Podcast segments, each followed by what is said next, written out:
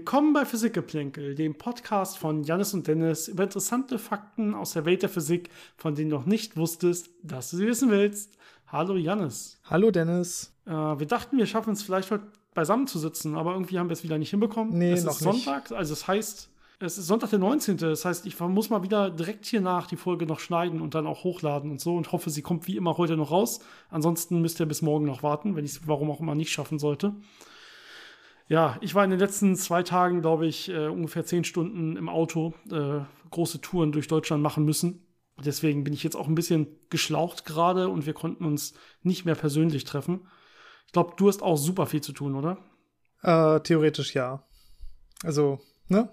Ich sollte schreiben und noch mehr schreiben und noch mehr schreiben. Ja, theoretisch hört sich so an, als hättest du eine Sch Schreibblockade quasi. Ja, es ist, es ist nicht immer ganz so einfach, vor allem wenn man natürlich noch mal ein paar Berechnungen machen muss, ein paar Simulationen machen muss und das alles dann nicht ganz so äh, auf Anhieb klappt, dann kommt man nicht ganz so viel zum Schreiben, wie man das möchte. Aber es geht so langsam voran. Okay. Aber wie, viel, wie viele Seiten fehlen dir noch so? Hast du einen Überblick oder Mm, ist es komplett offen? Also ich habe jetzt so knapp 140 Seiten geschrieben. Ist, glaube ich, jetzt mehr, das äh, schön zu machen, Details einzufügen und das alles noch mal schön zu überarbeiten. Ja. Und äh, ein letztes Experiment noch? Oder bist du da eigentlich Ja, durch und schreibst noch auf, was du bisher gemacht hast? Es, es gibt theoretisch noch ein letztes Experiment, das seit Monaten eigentlich ansteht, aber durch alle möglichen Sachen immer ein bisschen nach hinten geworfen wird. Äh, ich habe noch ein bisschen Hoffnung. Ja, aber man muss ja mal sagen, dass bei Experimentalphysikern läuft die Doktorarbeit ja so, dass eigentlich die Arbeit nicht im Schreiben steckt, sondern in den ganzen Experimenten über die ganzen Jahre. Und man schreibt dann am Ende kurz quasi zusammen, was man gemacht hat und zu welchen Ergebnissen man gekommen ist. Äh, Und fasst vielleicht noch Paper zusammen, die man auch auf dem Weg dahin schon mal rausgebracht hat und so mit Ergebnissen. Bei vielen anderen Doktorarbeiten ist es ja anders. Da ist ja das Schreiben selber die Doktorarbeit quasi. Das ist ja in der Experimentalphysik zumindest nicht so. Genau, es ist einfach so das Add-on am Ende einmal kurz zusammenfassen.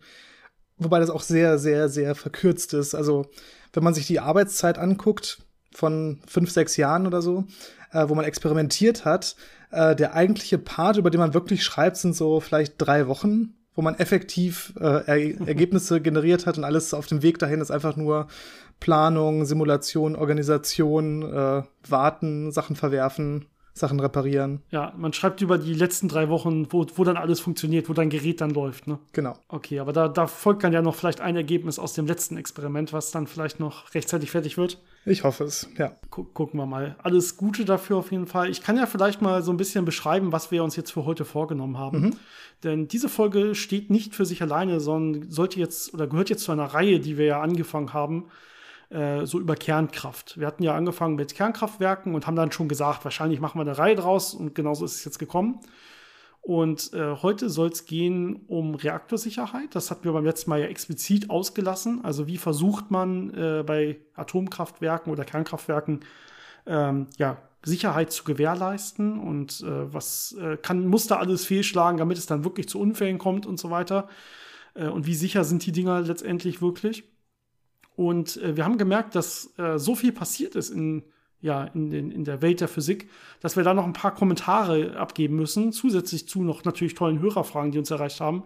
Und dass es letztendlich so viel ist, dass wir dann am Ende damit für heute Schluss machen. Und ich glaube, im nächsten Teil, ich weiß nicht, ob der nächste Woche kommt oder noch, ob wir noch was anderes zwischenschieben, aber im nächsten Teil dieser Reihe dann über explizite Ereignisse sprechen. Na, also sowas wie Tschernobyl und Fukushima und sowas, dass man dann so ein bisschen ein paar wirkliche, ja, was ist da genau schiefgelaufen und äh, wie welche von diesen Sachen, die wir heute beschreiben, äh, ist denn da letztendlich, äh, hat denn da letztendlich nicht geklappt und so. Da gibt es ja einige spannende Fälle, auch mehr als die beiden, die ich gerade genannt habe.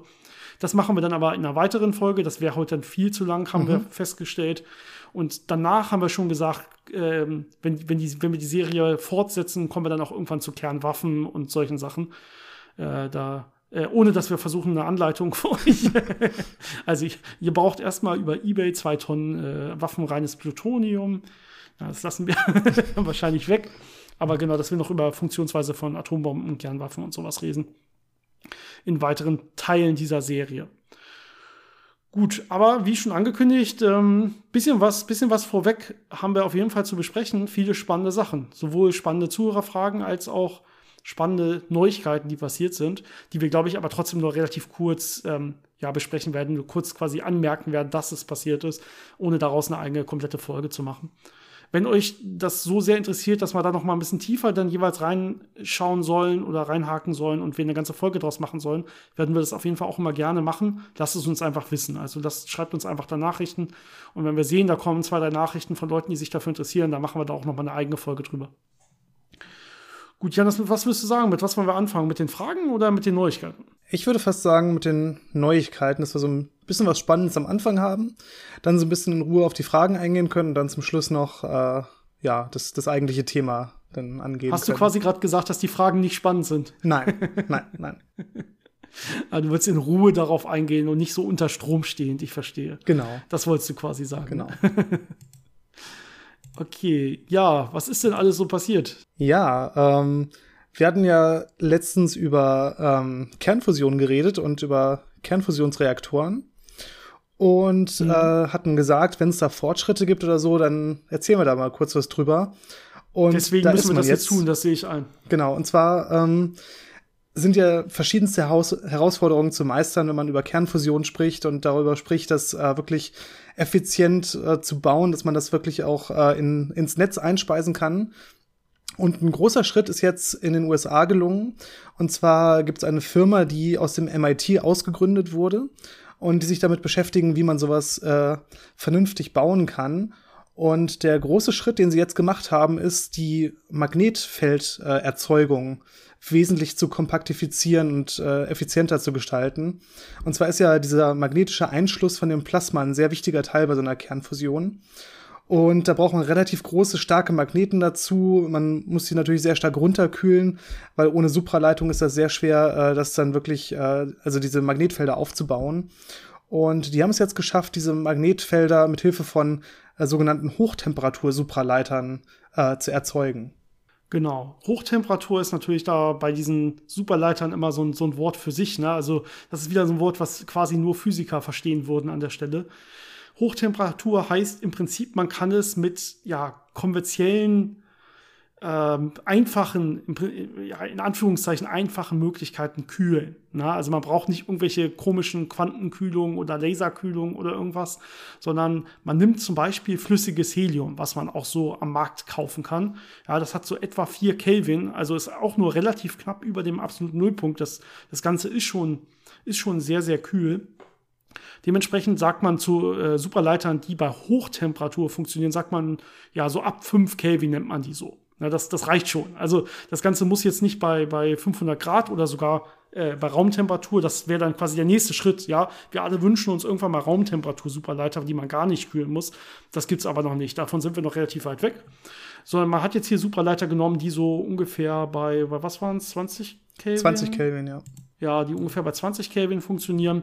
Das heißt, wenn man da flüssiges Helium mit so 4, 5 Kelvin durchjagt, äh, dann kann man die wirklich relativ stabil auch dann ähm, unter diesen 20 Kelvin halten. Das heißt, die supraleitenden Magneten sind immer supraleitend. Und das hat man dann in mehreren Schritten versucht hochzufahren, äh, also in dem Fall die, die, die Energie in den Magnetfeldern und konnte diese Magneten auf letztendlich 20 Tesla hochregeln, was enormer ja. Output, Output quasi ist für diese Magneten. Und ja, das ist quasi so die erste Demonstration gewesen. Also man hat jetzt da noch nicht wirklich Fusion gemacht und äh, solche Sachen demonstriert, sondern man hat jetzt im Prinzip demonstriert, man hat diese Magneten, diese Hochtemperatur superleitenden Magneten, äh, die kann man, die können diese 20 Tesla erreichen und das ist, äh, und man hat dann noch geguckt, wie viel Energie brauchen die und was für einen Platz brauchen die letztendlich. Und man kann sagen, ja, man spart super viel Energie. Ähm, die Größenordnung war ungefähr, dass man noch ein Siebtel der Energie oder so braucht und äh, man spart auch in, enorm viel an, an Volumen letztendlich, weil diese anderen Magneten müssten halt viel, viel größer sein, um auf dieselbe Leistung zu kommen, wenn man so will. Ja, das heißt, ähm, man spart viel Energie, das heißt, man muss gar nicht so viel nach Energie nachher gewinnen, um über die, ja, über die Nettomarke zu kommen, also dass man mehr Energie gewinnt, als man reinsteckt quasi. Das hilft natürlich, das ist genau das, was man machen will. Und ähm, die haben da auch direkt gesagt, ja, ähm, wir, wir, wir trauen uns da sehr viel zu. Das heißt, sie haben jetzt erstmal diese Magneten ja erfolgreich getestet. Im Jahr 2025 sagen sie, sie haben dann damit die ersten, den ersten kleinen demonstrierenden Fusionsreaktor fertig, der dann beweist, dass es im ganzen System damit quasi funktioniert. Und letztendlich sagen sie dann, okay, und danach, wenn das dann geklappt hat mit diesem Demonstrator, bauen sie den ersten Fusionsreaktor damit, der dann auch schon direkt Energie ins Netz einspeisen soll. Und das soll so ab dann 2030 passieren. Ja, das klingt natürlich wirklich sehr nah dran. Auf jeden Fall sind wir da jetzt bei der ersten Fusionsansage, die ungefähr 10 Jahre sagt, statt 20 oder sogar 50 Jahren, wie es vorher immer der Fall war. Also es könnte wirklich sein, dass wir dem Ganzen näher kommen, einer Funktion, funktionierenden Fusionsenergieeinspeisung ins wirkliche Stromnetz. Ja, es bleibt sehr spannend und äh, wenn, wenn man das dann wirklich ähm, auch ja, in, in vielen Ländern dann bauen kann, wäre das natürlich äh, wahnsinnig toll, um wirklich äh, insgesamt die Energieproduktion viel äh, umweltfreundlicher und, und klimafreundlicher zu gestalten. Also es wäre schon ein sehr großer Fortschritt, wenn man das jetzt auch auf diesen Zeitskalen schon schaffen würde. Gut, dann hat sich ja noch was Neues getan, ähm, was sehr spannendes Neues, wie ich finde. Ähm, denn man hat eventuell dunkle Energie gemessen. Man hat eventuell ein Teilchen gemessen, was im Zusammenhang mit der dunklen Energie stehen kann. Ja, bisher ist ja nicht mal überhaupt geklärt, ob dunkle Energie wirklich ein Teilchen ist oder eine inhärente Eigenschaft der Raumzeit oder was auch immer. Ja, also dunkle Energie weiß man ja fast gar nichts drüber. Ja, bei dunkler Materie haben wir ja schon öfter erzählt, da ist man sich eigentlich sicher, das ist ein Teilchen und wir brauchen nur, wir müssen es quasi nur finden. Es können auch mehrere Teilchen sein. Aber da, da kennt man schon die Wechselwirkungseigenschaften im Prinzip so ganz grob zumindest. Dunkle Energie waren wir ja weit davon entfernt, irgendwie solche Aussagen treffen zu können. Und man hat es in der Tat mit einem Detektor gemacht, der jetzt nicht gerade dunkle Energieteilchen messen wollte. Man weiß ja gar nicht, ob es die überhaupt gibt oder hatte nicht mal eine grobe Vermutung quasi, sondern äh, mit einem Detektor, der eigentlich für dunkle Materie da ist. Ja, dunkle Materie, in dem Fall sogenannte Aktionen, da hatten wir sogar mal eine eigene Folge drüber ähm, der zum Beispiel solare Aktionen, also Aktionen, die in der Sonne entstehen, dann messen können soll. Äh, nämlich mit dem sogenannten Xenon 1T-Detektor. Also da hat man eine Tonne von Xenon und kann im Prinzip Wechselwirkung mit diesem Xenon messen. Ja, und da könnte man jetzt quasi durch Zufall äh, letztendlich nicht dunkle Materie, sondern dunkle Energie gemessen haben. Ja, das Experiment befindet sich in Italien im Gran Sasso Labor. Das ist ein Untergrundlabor äh, in der Nähe von L'Aquila, äh, ein Stück hinter Rom in den Bergen. Und ähm, das hat eben hochreines Xenon. Und die Annahme war, dass jetzt dunkle Materieteilchen mit diesem Xenon interagieren können und man dann kleine Energieeinträge in diesem hochreinen äh, Xenon, in diesem flüssigen äh, ähm, Tank quasi dann äh, messen könnte. Und bisher hat man da, glaube ich, nichts gemessen, was auf dunkle Materie hinweist. Aber man hat einen kleinen ähm, Exzess, also einen kleinen Energieeintrag gemessen, wo man bisher natürlich noch nicht so ganz sicher ist, ob das ein Artefakt ist oder ob das wirklich ist. Aber unter der Annahme, dass es echt ist und, und signifikant ist, hat man geguckt, zu welchen Modellen würde das denn passen. Und man hat dann gesehen, dass es zwar nicht zu dunkler Materie passt, aber zu einem Modell von dunkler Energie, und äh, das ist so ein bisschen interessant, weil dieses Modell für die dunkle Energie auch ein Teilchen beinhaltet, das die dunkle Energie quasi vermittelt und erzeugt. Und das hat so ähnliche Eigenschaften wie einige dunkle Materie-Kandidaten. Ähm, deswegen kann man das wahrscheinlich auch, könnte man das damit auch nachweisen. Und deswegen ist das sehr spannend. Und zwar geht es darum, äh, es nennt sich dann Chamäleon-Modell und das Chamäleon-Teilchen. Und das hat so spannende Eigenschaften. Das hat nämlich keine wirklich festgelegte Masse, sondern aufgrund von komischen Selbstwechselwirkungen ist die Masse von der Energiedichte in der Umgebung abhängig. Das heißt, wenn das Teilchen jetzt auf der Erde ist, dann hat es eine relativ kurze Wechselwirkungsreichweite, weil es dann relativ schwer ist. Das heißt, man kann es nicht gut messen, weil die, weil die Effekte einfach so kurzreichweitig sind, dass, das ist halt sehr, sehr, sehr schwierig. Ähm, wohingegen, wenn es jetzt weit draußen in im leeren Raum ist, im Kosmos, da hat es dann eine viel größere Wechselwirkungsreichweite und kann eben diese dunkle Energie vermitteln, wie wir sie messen. Und ja, dieser, dieser, dieses Verstecken auf unseren Skalen, das ist quasi unseren äh, bisherigen Experimenten entkommen konnte, aber dieses Wirken auf großen Skalen, das ist natürlich eine äh, Eigenschaft, die für ein Chamäleon spricht, dass es sich halt quasi tarnen kann, wenn man es versucht zu finden. Ähm, ja. Was man aber vermutet ist, dass dieses Chamäleon-Teilchen an Photonen koppeln kann, also in Photonen umgewandelt werden kann, wenn man starke Magnetfelder hat. Das ist ungefähr so wie bei Aktionen auch, wo man vermutet, dass äh, bei starken Magnetfeldern so ein Aktion auch äh, sich in Photonen umwandeln kann und darauf zielen einige Experimente ab, das dann nachzuweisen. Und dieses Chamäleon-Teilchen könnte jetzt in starken Magnetfeldern in der Sonne entstanden sein und äh, eben in diesen hochsensitiven Detektoren, die wir jetzt haben, dann natürlich möglicherweise detektiert werden. Klar, ja, oder es ist woanders entstanden und einfach nur durch unsere Magnetfelder der Sonne gegangen quasi und ist da dann umgewandelt. Wo es dann genau entstanden ist, kann man so nicht sagen. Aber das wäre auf jeden Fall ein spannender Fund, äh, den man natürlich jetzt äh, probiert irgendwie zu untermauern oder so. Wie du hast ja gesagt, momentan ist da die Sache relativ unklar, aber man hat mal wieder eine Richtung, in die man gucken kann.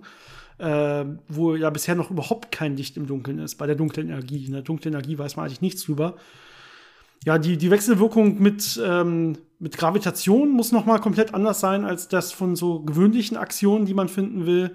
Äh, sonst wäre es ja nicht, ja, dunkle Energie. Ja, dunkle Energie gibt ja irgendwie so, ein, so eine Art negativer Gravitation, wenn man so will, so einen negativen Druck quasi. Da muss es ein bisschen speziell noch mal wechselwirken. Also das müsste man dann alles natürlich untersuchen und herausfinden. Muss man mal gucken, ob das dann wirklich noch zu diesem Chamäleon, zu diesem hypo hypothetischen Chamäleon-Teilchen passt. Aber ich finde das extrem spannende News und man kommt vielleicht sogar da auch einen Schritt weiter. Ja, wichtig ist natürlich, dass man jetzt noch mehr solche Ereignisse misst und vor allem in der nächsten Ausbaustufe, ich glaube, das ist dann 3 Tonnen Xenon-Detektor, äh, dass man da natürlich dann dementsprechend mehr solche Ereignisse misst, dann kann man wirklich sagen, okay, das scheint wirklich was Physikalisches zu sein, das ist interessant, äh, möglicherweise spricht das für dieses Chamäleon-Teilchen. Genau, und dann haben wir natürlich noch eine weitere News, die überall, glaube ich, die, die so ziemlich jeder mitbekommen haben sollte, aber die wir auch mal kurz ansprechen wollen. Das ist natürlich was Schönes, Neues passiert im Bereich des Weltraumtourismus. Ne?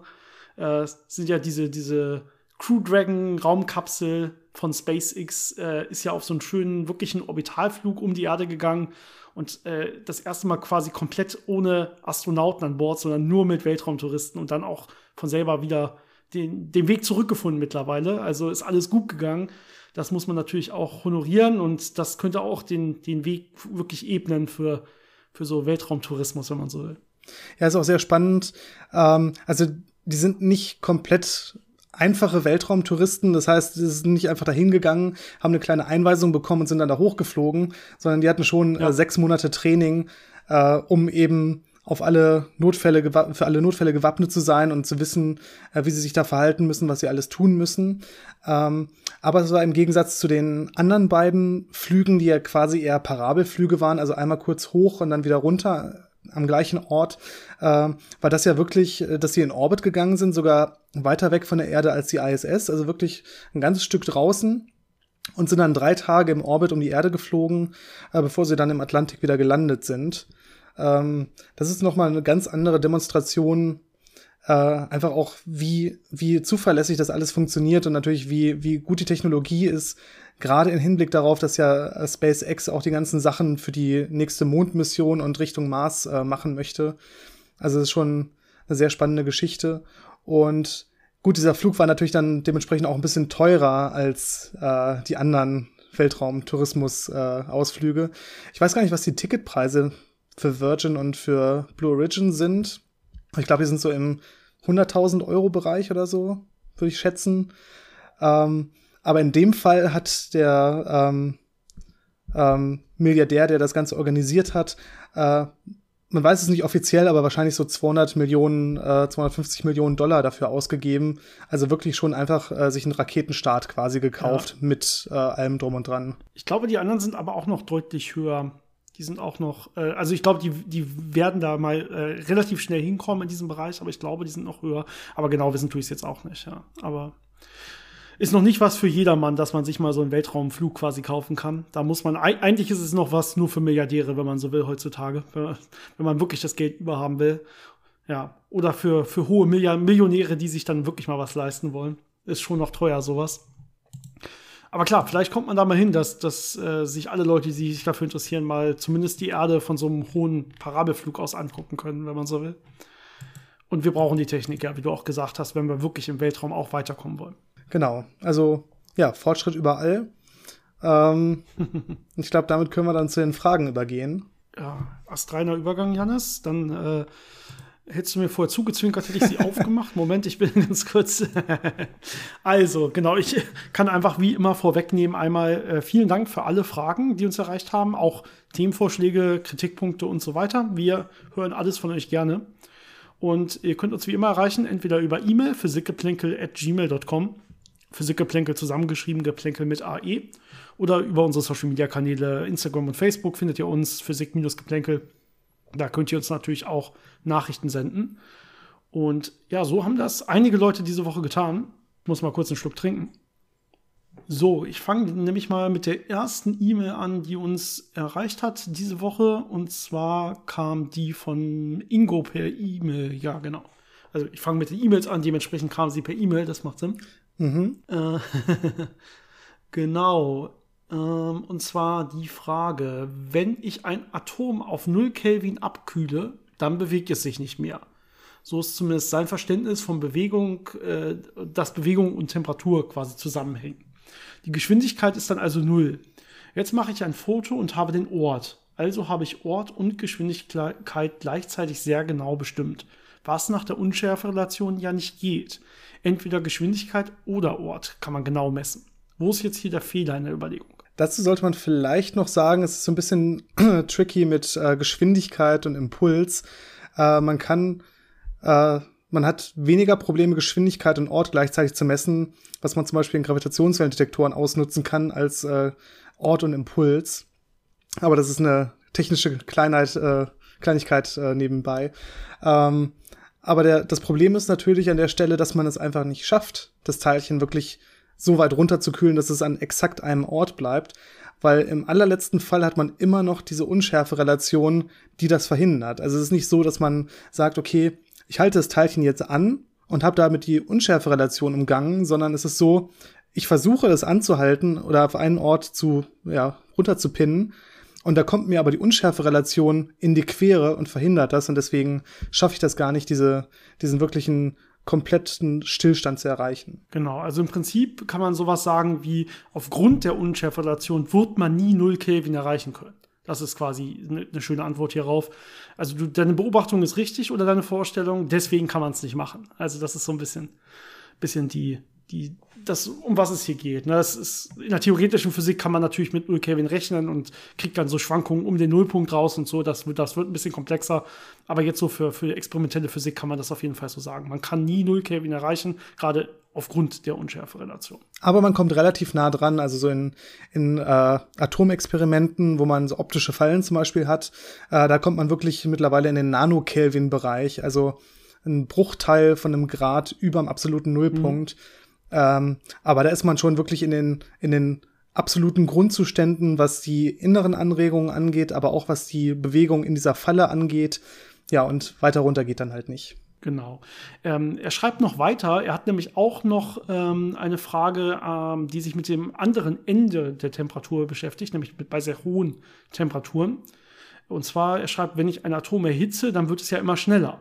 Wenn es schneller wird, nimmt die Masse zu oder ich sage jetzt mal direkt Energie zu. Ja, ich habe ja schon öfter erzählt, äh, relativistische Masse und Energie ist eigentlich dasselbe. Warum nennen wir es nicht einfach Energie? Also wenn, ich es, wenn es schneller wird, nimmt die Energie zu. Was passiert, wenn ich die Temperatur so weit erhöhe, dass sich die Geschwindigkeit ähm, ja, des Atoms bis zur Lichtgeschwindigkeit erhöht äh, und die Energie dementsprechend unendlich groß wird? Habe ich dann ein schwarzes Loch, das sofort wieder verstrahlt oder gibt es dementsprechend eine maximale Temperatur?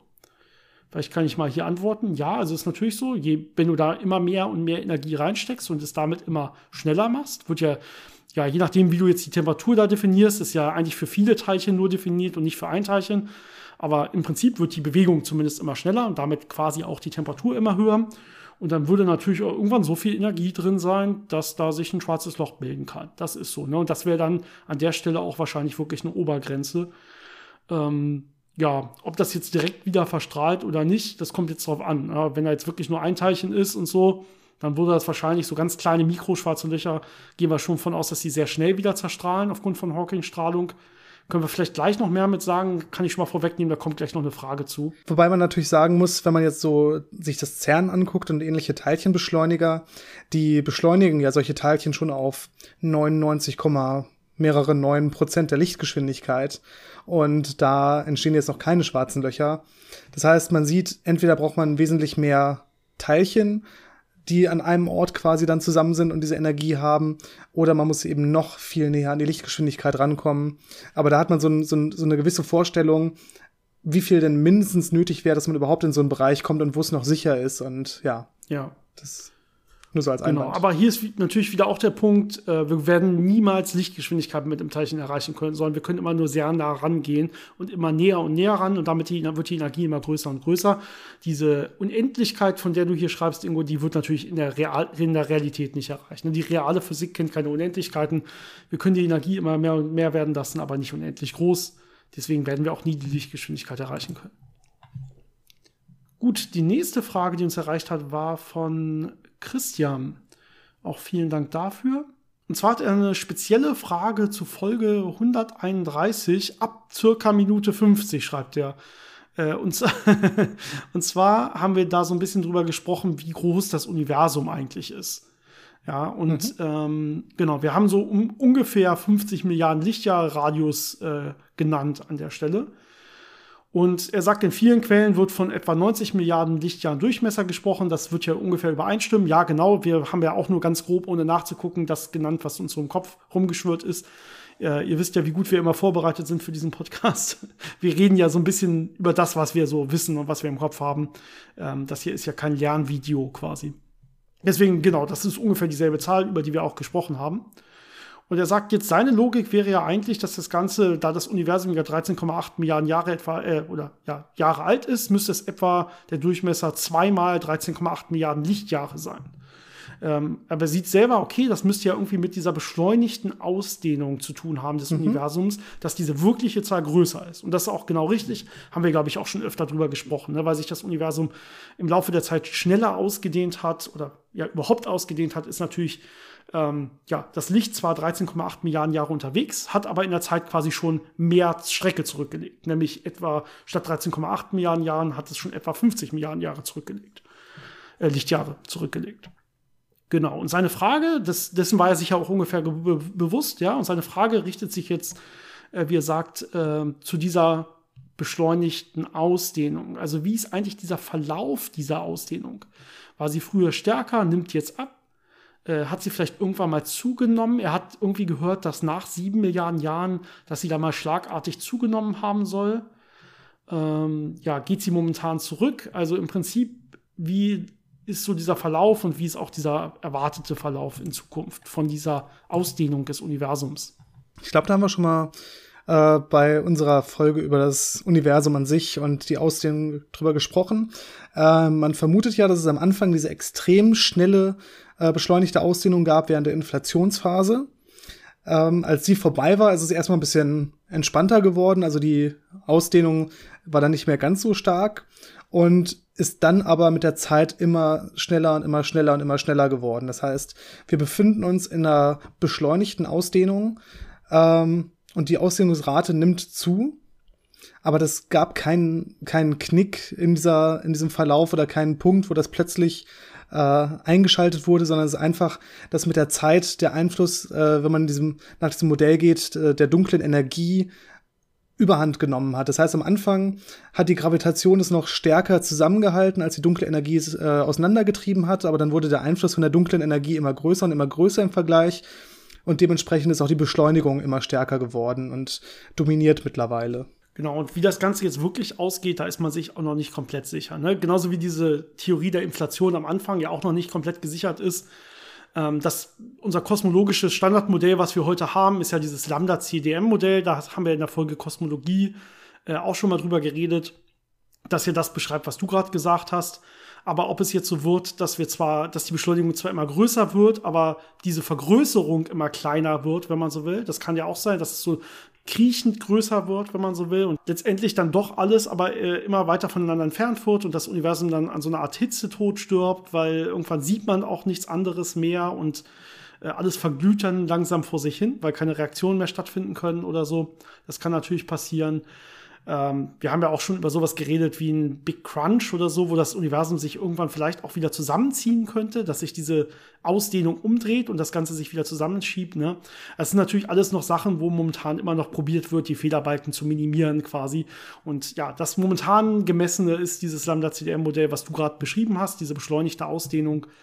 Ähm, und äh, mir ist übrigens nach, ich habe mal geguckt, nach so sieben Milliarden Jahren oder so kein großer Knick oder so bekannt. Also ich glaube, da ist nicht wirklich was passiert. Ich bin mir nicht ganz sicher, was du da gehört hast an der Stelle. Ich glaube, es ist einfach die Aussage, dass ja irgendwann die dunkle Energie angefangen hat zu dominieren und eben dann die Beschleunigung immer und immer größer und immer größer und deutlich größer wurde. Also am mhm. Anfang war es halt so ein, so ein sanfter Anstieg und dann irgendwann ging das eher so ins Exponentielle rein. Ich glaube, das ist damit gemeint, aber es ist halt trotzdem nicht, nicht plötzlich, sondern es ist halt, wie die Sachen ausbalanciert sind. Man versucht ja auch diese, diese Expansionshistorie immer genauer zu vermessen mit so äh, Experimenten wie Deckcam, bestimmten Teleskopen, die eben ganz genau Entfernungen von äh, Supernovae und so und, und weit entfernten Objekten äh, zu vermessen versuchen, um eben genau zu gucken, wann hat es sich in welcher Richtung wie stark ausgedehnt und passt das mit unseren Modellen oder muss es da Korrekturen geben? Erfahren wir vielleicht noch andere Sachen über die Eigenschaften und über mögliche zukünftige, zukünftige Expansionen? Genau, wer sich diese Kurven mal angucken will, äh, die so ja im Prinzip von verschiedenen Modellen stammen, wie wir sie uns vorstellen, da kann man bei Wikipedia auf Expansion des Universums gehen. Da gibt es einen eigenen Eintrag für. Und da ist so ein Graph, der so verschiedene Sachen beschreibt. Unter anderem das momentan wahrscheinlichste, nämlich das Lambda-CDM-Modell, ist da in Pink dargestellt. Da sieht man ungefähr, wie, die, wie diese Ausdehnung des Universums von äh, Beginn bis in die ja, Zukunft quasi nach diesem aktuellen Modell aussieht. da sind dann auch noch so ein paar andere Ideen beschrieben, wo man momentan noch nicht weiß, was dann jetzt wirklich genau stimmt. Da ist man natürlich noch dabei. Gut, dann haben wir eine weitere Frage, die uns von Konstantin erreicht hat, auch per E-Mail. Und er fragt, ähm, der Jupitermond Europa besteht aus Eis. Und ich, habe, und ich habe gehört, dass durch die Gezeitenkräfte des Jupiters der Mond durchgeknetet wird. Äh, und zwar so, dass unter ähm, ja, einer kilometerdicken Eisschicht vielleicht flüssiges Wasser vorhanden sein könnte. Doch wo kommt eigentlich diese Energie her? Äh, kommt sie vielleicht aus dem Gravitationsfeld von Jupiter selbst und würde das dann dazu führen, dass die Gravitation von Jupiter abnimmt?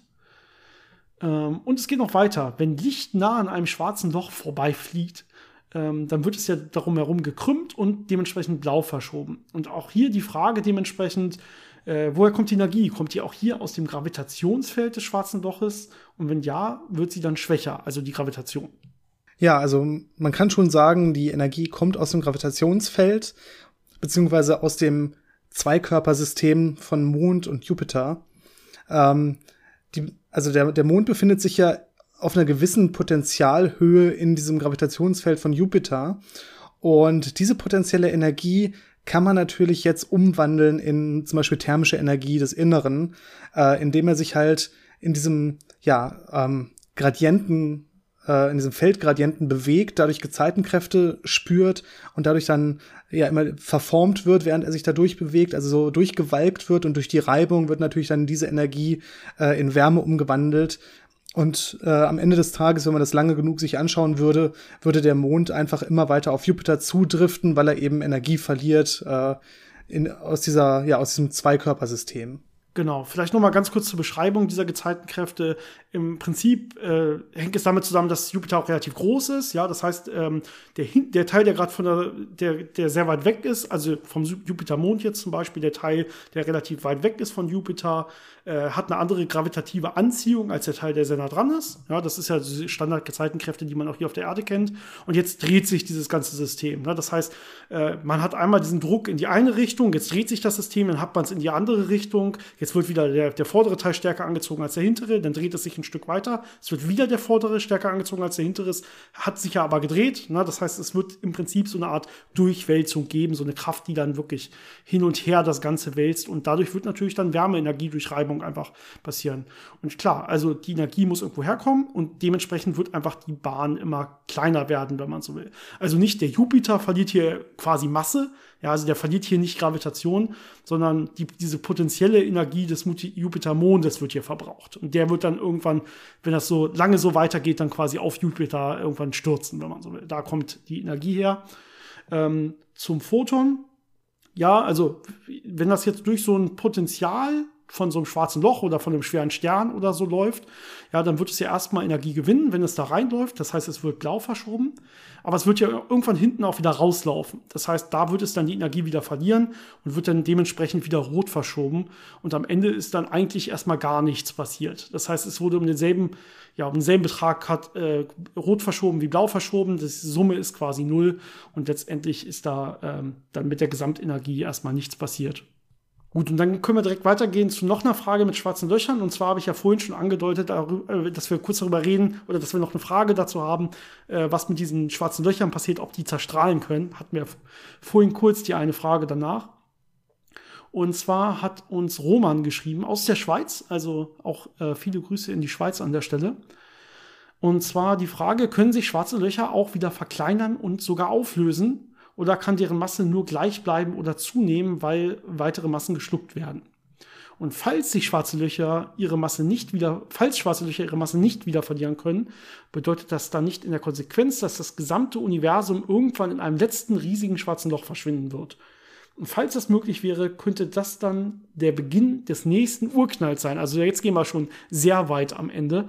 Ja, wir können ja erstmal vorne anfangen. Können schwarze Löcher überhaupt sich wieder verkleinern oder sich auflösen? Erstmal nicht so einfach. Also wenn wir schwarze Löcher haben, die Materie aufnehmen, dann wird diese Materie dann nicht mehr rauskommen können. Das heißt, die schwarzen Löcher wachsen. Auch wenn schwarze Löcher verschmelzen, werden sie hinterher größer sein als äh, vorher. Das ist dieses äh, ja, dieses Flächentheorem, dass die Fläche eines äh, schwarzen Loches quasi immer weiter anwächst. Ähm, wenn man das mit der Entropie vergleicht, äh, hat man quasi das, so, so ein Analogon davon. Also schwarze Löcher werden erstmal immer größer, die können nicht kleiner werden. Das ist so der, mhm. der aktuelle experimentelle Stand und Wissensstand. Ähm, Theoretisch kann es dann aber wieder sein, dass es Mechanismen gibt, äh, das Stichwort ist da die Hawking-Strahlung, ähm, dass durch ja, Quantenprozesse quasi schwarze Löcher Energie abstrahlen und damit äh, über lange Zeiträume schrumpfen können. Bisher hat man das noch nicht beobachtet direkt. Ähm, aber in Experimenten, die so Analogien zu schwarzen Löchern beinhalten, hat man sowas schon beobachten können. Also es ist schon relativ wahrscheinlich, dass es diese Hawking-Strahlung gibt und dass schwarze Löcher dann damit eben auch Energie verlieren können und wieder zerstrahlen können, was bei sehr, sehr kleinen schwarzen Löchern, so mikroschwarzen Löchern, relativ schnell funktioniert, aber bei schwarzen Löchern, wie sie im Universum umherschwirren, doch sehr, sehr, sehr, sehr lange dauern würde und deswegen quasi auf, auf unseren Zeitskalen und auf normalen kosmischen Zeitskalen auch erstmal nicht relevant ist, sondern dann vielleicht für die ganz, ganz weit entfernte Zukunft des Universums. Also auf universalen Skalen, wenn man so will. Ne? Wenn man sich fragt, wie ist irgendwann mal das Ende des Universums, dann kann man sich vor, äh, schon vorstellen, dass dann die schwarzen Löcher wieder zerstrahlt sind durch diese Hawking-Strahlung. Ich glaube, wir haben mal eine eigene Folge gemacht über Hawking-Strahlung, wo wir das näher erklären, was das genau ist und wie das funktioniert. Ich bin mir ziemlich sicher. Ähm, findet ihr über Google sonst äh, oder einfach bei unserem Podcast durchscrollen. Genau, das heißt, es kann schon passieren. Ich kann ja trotzdem mal weitergehen und dann den Rest deiner Frage noch so hypothetisch mit beantworten, wenn das dann nicht passiert, weil wir haben es ja auch noch gar nicht direkt gemessen. Ähm, würde es letztendlich äh, ja, würde letztendlich das gesamte Universum in einem letzten riesigen schwarzen Loch verschwinden. Das würde natürlich trotzdem nicht passieren, ne? weil es sehnt sich ja gar nicht alle Gegenden des Universums automatisch. Ja, wir haben ja schon gesagt, das Universum dehnt sich jetzt hier auch irgendwie aus und dehnt sich ja für weit entfernte Punkte sogar mit Überlichtgeschwindigkeit aus. Ähm, ja, dementsprechend, ähm, wenn sich Gegenden nie sehen und auch dementsprechend schwarze Löcher, die in diesen Gegenden liegen, nie sehen, sondern voneinander wegfliegen, dann werden sie sich auch nie vereinigen können. Ne? Also es gibt dann keine kausalen Zusammenhänge zwischen diesen, diesen beiden Punkten im Universum. Und das, dementsprechend würde es nicht alles in einem schwarzen Loch enden können. Das wird so einfach nicht passieren. Ähm, genau. Also, das wäre so die Antwort auf den letzten Teil. Es wird nicht irgendwie alles dann sich letztendlich zusammenziehen und ein schwarzes Loch werden können. Dafür müsste es dann sowas geben wie diesen, ja, diesen Big Bounce oder Big Crunch, dass das ganze Universum sich irgendwann wieder zusammenzieht, ja, wenn es irgendwie dann doch nicht so viel dunkle äh, Energie gibt, wie erwartet oder so. Und ähm, dann kann es natürlich passieren, da waren wir wieder bei dem, bei dem vorhin, bei dieser, bei der Ausdehnung des Universums, wenn die irgendwann, wenn das Universum sich selber wieder zusammenzieht, dann kann sich schon die ganze Masse wieder vereinen und würde dann wahrscheinlich irgendwann ein schwarzes Loch bilden oder so. Das kann schon passieren und da kommen dann solche Theorien ins Spiel. Da haben wir mal, glaube ich, bei der Inflation oder Big Bounce hieß, glaube ich, die Folge, mhm. haben wir da auch schon mal drüber geredet. Das könnte passieren, aber zumindest nicht nach aktuellem Messenstand, wenn das Universum sich weiter ausdehnt. Ja, Und passend, sehr, sehr passend dazu, das habe ich nämlich gerade quasi mitbeantwortet, äh, eine Frage von Yannick. Und zwar sagt er selber, ähm, wir haben das schon öfter gesagt, aber ähm, da seine Physiklehrerin es nicht wusste, nochmal die Nachfrage. Ähm, wir sagen öfter, dass sich das Universum kurz nach dem Urknall schneller als mit Lichtgeschwindigkeit ausgebreitet hat. Ähm, kann das denn wirklich sein? Ich glaube, haben wir wirklich schon sehr oft drüber geredet, ja auch gerade eben. Mhm. Ähm, nicht nur direkt nach dem Urknall, da war es natürlich extrem viel schneller als mit Lichtgeschwindigkeit, sondern auch heutzutage. Allerdings ist diese Ausdehnung des Universums abhängig davon, wie weit zwei Regionen auseinander sind, quasi. Also nicht jedes Teilchen im Universum bewegt sich mit Überlichtgeschwindigkeit weg von einem anderen Teilchen, da dann würden wir ja auch gar nicht so existieren, wie, wie wir existieren, sondern es ist halt abhängig davon, wie weit ein Punkt von uns weg ist äh, wie weit es sich dann von uns weg bewegt durch diese Ausdehnung des Universums. Das heißt, nur für Punkte, die sehr weit von uns weg sind, gilt, dass sie sich dann dementsprechend auch sogar mit Überlichtgeschwindigkeit von uns weg bewegen können. Und das ist auch erlaubt äh, für die im, im, Rahmen der zum Beispiel speziellen Relativitätstheorie, die ja, die ja sagt, Information kann sich quasi nur maximal mit Lichtgeschwindigkeit bewegen, weil ja, haben wir, glaube ich, öfter schon drüber geredet, ne? da werden keine Informationen übertragen. Ich glaube, wir haben eine ähnliche Frage auch schon vor ein oder zwei Folgen mal beantwortet, wo wir das bisschen näher geschrieben haben. Also es ist nicht verboten und ja, das passiert auch über Lichtgeschwindigkeit äh, durch die Ausdehnung des Universums ist äh, an der Stelle quasi möglich, aber leider keine Informationsübertragung oder so. Ja, ich glaube, das hatten wir letzte oder vorletzte Woche nochmal beantwortet, diese Frage mit, ähm, mit der Expansion kurz nach dem Urknall. Ne?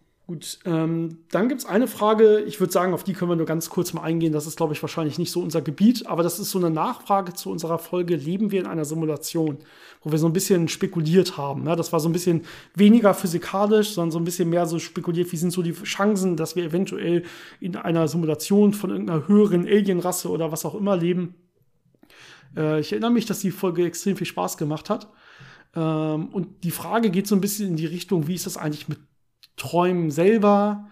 Ähm, ja, wie ist das eigentlich? Ja, es kann Träumen eine echte Welt sein. Man kann sich ja offensichtlich frei bewegen, man kann Sachen spüren, äh, man kann Ängste spüren, man kann andere Menschen treffen und so weiter. Ähm, ja, also ich weiß nicht genau, aber für uns Physiker ist die Sache relativ klar, glaube ich, dass Träume eben keine Simulation in der Hinsicht sind oder so, sondern Träume sind Träume, so wie wir es biologisch oder biophysikalisch kennen oder biochemisch.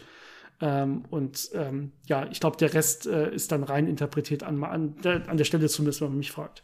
Ja klar, also wenn wir in einer Simulation leben würden, wären ja auch Träume ein Teil der Simulation und dann könnte man da äh, spekulieren, was man möchte im Prinzip. Aber ja, so vom, vom biochemischen und biophysikalischen ist es eigentlich relativ klar, dass alle möglichen Empfindungen, äh, die ja eh vor allem im Gehirn entstehen, natürlich dann auch in einem Traum genauso empfunden werden können. Also äh, wenn die richtigen Zentren im Gehirn aktiv sind, äh, spüre ich halt irgendwas an der Hand, äh, auch wenn da gar nichts ist. Äh, von daher ist es jetzt nicht so überraschend, dass man das dann ähm, ja sehr, sehr echt erleben kann. Und es sind ja auch viele äh, so eine Mischung aus Erinnerungen und Erlebnissen, die da verarbeitet werden, plus ein bisschen Fantasie. Also ist schon äh, ja relativ gut verstanden, dass das möglich ist und dass das nicht unbedingt eine Simulation oder was echtes sein muss. Genau, wir bleiben sogar so ein bisschen in der Richtung. Ähm, denn die nächste Frage von Stefan, die uns erreicht hat, äh, habe ich überhaupt alle Namen genannt. Die davor kam von Sandro, vielen Dank. Und davor von Yannick. Ich bin mir nicht sicher, ob ich alle Fragen genannt habe. Wenn nicht, äh, ob ich alle Namen genannt habe. Wenn nicht, tut es mir leid. ähm, die kommt jetzt von Stefan. Und äh, zwar macht er sich Gedanken über so die Definition von Leben und sagt, äh, können eigentlich auch sehr hochentwickelte Roboter Leben sein? Äh, und zwar nicht philosophisch, also jetzt mit irgendwie Gewissen entwickeln oder steckt da irgendwie mehr hinter, sondern so rein quasi nach der mechanischen Definition, wenn man zum Beispiel Stoffwechsel nimmt und Reproduktion. Und er sagt meistens vielleicht noch irgendwie flüssiges Wasser oder Kohlenstoffverbindungen, aber das müssten ja gar nicht wirklich quasi Schlagwörter für, für Leben sein. Ähm, die Frage ist im Prinzip, ja, er kann sich vorstellen, dass zum Beispiel auch rein metallisches Leben, also quasi hochentwickelte Roboter, sich eventuell bilden können, ohne Zutun von anderen. Also jetzt ohne menschliches Zutun zum Beispiel, sondern einfach auf Zutun oder vielleicht eine Art Roboter-Evolution, wenn man so will, auf einem fernen Planeten, dass sich da dann einfach von sich aus Roboterleben bilden könnte. Könnten wir uns sowas vorstellen? Also man könnte schon definieren, dass Roboter auch lebendig sind, wenn sie quasi so gebaut sind und programmiert sind, ähm, dass sie erstens Energie selbstständig sammeln können, also entweder durch Solarkollektoren oder durch entsprechende Batterieanlagen, wo sie sich immer wieder selbst aufladen können. Das heißt, sie sind unabhängig von menschlichem Zutun. Und natürlich kann man sie auch so bauen, dass sie selbst neue Roboter bauen und die dann wieder neue Roboter bauen, dass sie sich quasi auch reproduzieren können. Äh, das sind ja so die, die Haupt, äh, ja, Hauptkriterien für Leben normalerweise. Also dieses, dieses Ungleichgewicht aufrechterhalten und äh, ja, sich selbst reproduzieren. Ja, genau. Wir hatten jetzt ja solche Sachen wie Gefühle und äh, sowas haben wir eh ausgeklammert gerade, ne? Und Selbstbewusstsein und solche Sachen. Das sind ja ganz andere philosophische Fragen, die man dann nachher stellen kann. Ich glaube auch nicht, dass Gefühle und Selbstbewusstsein und, und sowas äh, bei Bakterien und Pilzen zum Beispiel groß zum Tragen kommen. Also nicht, dass wir wüssten. Und das ist ja auch Leben. Also ähm, ja, also da ist man in so einem, in so einem, sagen wir mal, so einer Grauzone auf jeden Fall. Ähm, ja. Das heißt, man könnte es schon als Leben betrachten. Allerdings äh, ist es natürlich noch mal was anderes, äh, wenn man sich anguckt, wie das entstehen kann. Äh, wir wissen ja, dass es Möglichkeiten gibt, wie Leben, wie wir es kennen, also kohlenstoffbasiertes Leben spontan aus äh, den Bausteinen, die ja in der Natur zu finden sind, äh, sich zusammensetzen kann. Also es gibt äh, biochemische Prozesse, die spontan ablaufen können in den richtigen Bedingungen und die dann eben äh, sich so zusammensetzen können, dass sie Reaktionen antreiben, die dann wiederum andere Sachen zusammensetzen können, dass sich das immer so weiter fortsetzt und dann irgendwann da Leben rauskommt. Ähm, bei so einem Roboter ist es natürlich ein bisschen schwieriger, weil der schon äh, relativ viel Komplexität braucht, damit da überhaupt was passieren kann. Also man braucht irgendwie äh, die Strukturen, die man programmieren kann. Äh, man braucht die Elektronik. Ähm, man braucht die ja Mechaniken. Ähm, ich wüsste nicht, wie sich das spontan entwickeln sollte, weil die Lebensentwicklung, wie wir sie kennen, ja schon sehr, sehr, sehr komplex war und sehr lange gedauert hat und eben mit diesen wirklich einfachen äh, chemischen Vorgängen starten konnte. Und ist, also mir fällt es schwer, sich vorzustellen, dass sowas auch auf einer metallischen Ebene funktionieren könnte. Ähm, vermutlich müssten dann die Temperaturen sehr hoch sein, aber dann wäre das natürlich alles flüssig und dann gäbe es Probleme, dass ich das selbst organisieren könnte. Und ja, also schon eine sehr interessante Frage, aber ich würde eher denken, nein. Ja, ich schließe mich dem einfach mal so an. Ähm, hört sich auf jeden Fall deutlich schwieriger an. Ähm, ja. Gut. Ähm, glaube, das war es soweit mit den E-Mails, die uns erreicht haben. Eine Nachricht hat uns noch über Facebook erreicht. Und zwar von Sebastian. Und zwar geht es um Gravitationswellen. Sebastian fragt sich nämlich, ob ja das Phänomen der konstruktiven und destruktiven Interferenz ob es auch bei Gravitationswellen vorkommen kann. Ja. Also können die sich dadurch zum Beispiel merklich verstärken? Ja, die Antwort ist ganz klar ja. Sie können interferieren. Ähm, ja. Sie können sich auch verstärken. Merklich ist an dieser Stelle ein sehr schwieriges Wort, ähm, weil wir ja wissen, so eine starke Gravitationswelle macht so, ja, 10 hoch minus 21 Meter Armlängenänderung bei LIGO. Wenn man das jetzt verdoppelt, weil da zwei Gravitationswellen sich verstärken, man sieht es dann schon, aber es ist halt trotzdem nicht viel mehr. Also der Effekt ist natürlich trotzdem sehr, sehr, sehr, sehr, sehr, sehr klein. Ja. Ähm, deswegen spielt das so jetzt erstmal nicht eine Rolle zur Detektion, aber es ist natürlich interessant, äh, wenn man dann irgendwann in den Bereich kommt, wo man sehr viele Gravitationswellen gleichzeitig beobachten kann, dann wird man natürlich auch äh, Interferenzeffekte wahrscheinlich sehen können. Dann wird es sehr spannend, das dann zu analysieren. Ja, ihr müsst immer im Kopf haben, diese 10 hoch minus 21, diese 21 ist die Größenordnung selber, ne, die Zehnerpotenz. Das heißt, wenn ich äh, einmal 10 hoch minus 21 verdopple, bin ich auf zweimal 10 hoch minus 21. Also ich bin immer noch auf 10 hoch minus 21. Das hat quasi nicht viel geholfen. Ja, ich müsste es da irgendwie schon am besten vertausendfachen oder so. Aber wenn ich jetzt zwei gleiche Wellen nehme und die maximal gut direkt äh, auf meinem äh, Interferometer konstruktiv interferieren kann, quasi, dann kriege ich dann trotzdem nur den Faktor 2 raus. Ne? Das hilft, hilft letztendlich dann kaum.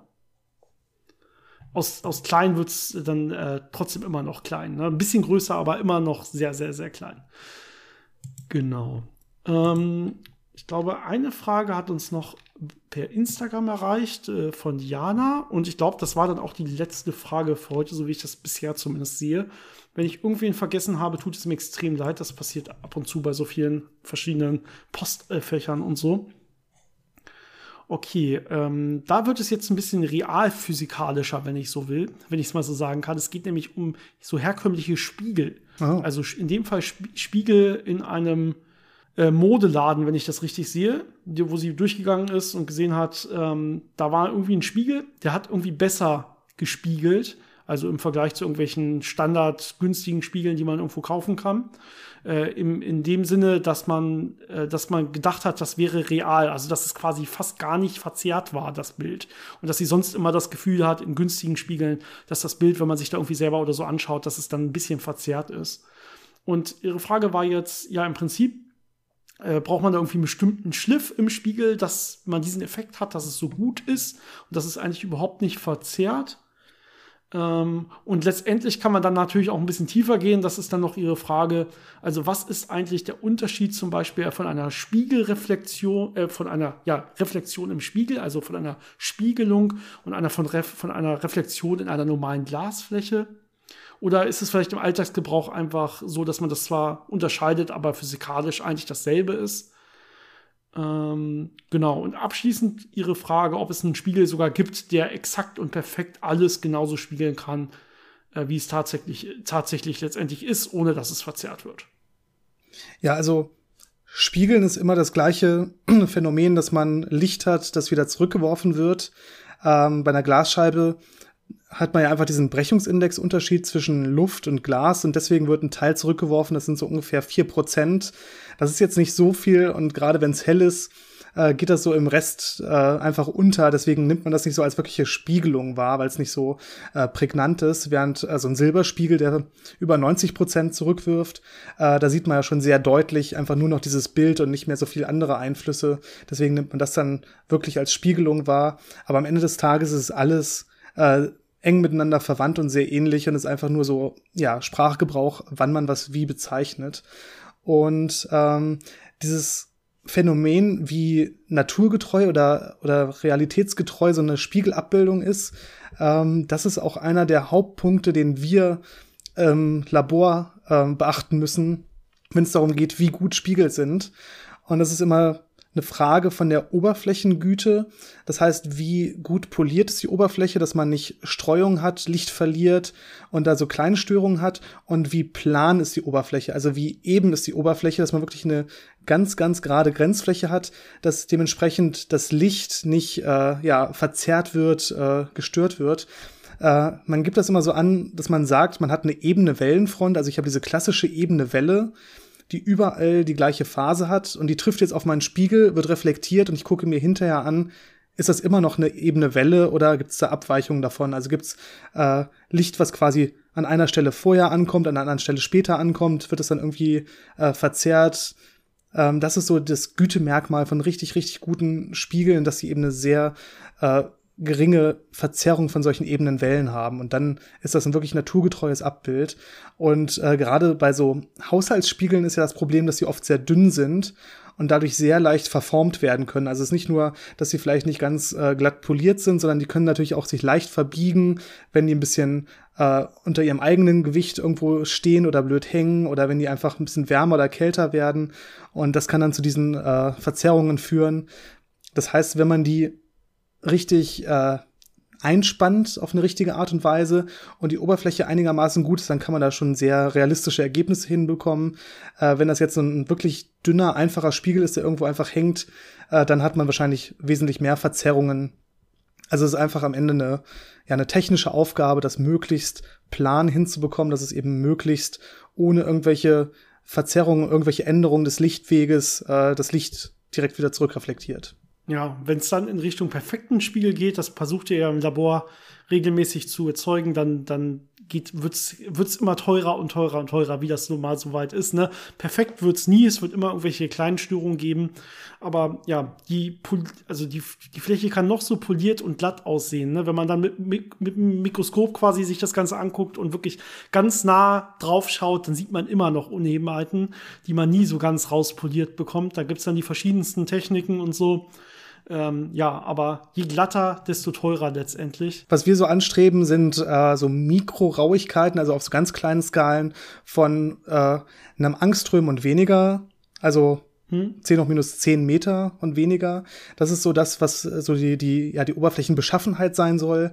Und äh, was so Planheit angehen soll, das gibt man immer in Wellenlängen an, von den Messwellenlängen, was so bei 500 Nanometern liegt. Und dann möchte man gerne äh, ein Zehntel oder ein Zwanzigstel davon haben. Also Abweichungen über den ganzen Spiegel von ein paar Nanometer in der Höhe sind so das, was man erreichen kann und möchte und dann ist man eigentlich zufrieden damit. Ja, vielleicht ein kleiner kurzer Fakt dazu. Wenn man so gut polierte Glasoberflächen hat, dann kann etwas passieren, das nennt sich optisches Kontaktieren. Ne? Das heißt, wenn man solche ja extrem glatten Oberflächen aneinander bringt äh, und die dann aufeinander liegen, dann ist das quasi so, als wäre das ein Stoff. Die sehen dann gar nicht mehr, wo war da jetzt irgendwo mal eine klare Grenze. Ne, wenn man sehr raue Oberflächen hat, hat man immer eine klar definierte Grenze. Das ist der eine Stoff, da ist seine raue Oberfläche und die andere Struktur des anderen ist deutlich anders.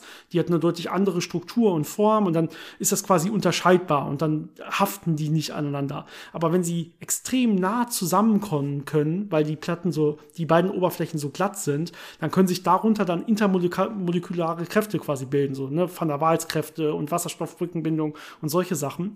Und letztendlich kontaktieren die dann. Das heißt, ja, aus zwei Körpern wird dann quasi ein Körper. Und äh, diese, diese Bindung ist dann auch wirklich, als wäre es eine ganz normale, als wäre es wirklich ein Stoff. Das heißt, wenn ich das dann brechen will oder so, bricht es meist auch gar nicht wieder an dieser Stelle, sondern an irgendeiner anderen Stelle ähm, weil das eben gar nicht mehr unterschieden werden kann. Das ist wirklich ein interessanter Vorgang, dieses optische Kontaktieren. Wenn man es perfekt machen will, muss man auch sehr, sehr viel polieren und so 100% perfekt kriegt man es nie hin, aber doch sehr, sehr gut. Also ja, genau. Gut, ähm, ich hoffe, das hat die Fragen soweit beantwortet. Ähm, obwohl, warte, ich glaube, es gab noch einen kleinen Nachtrag.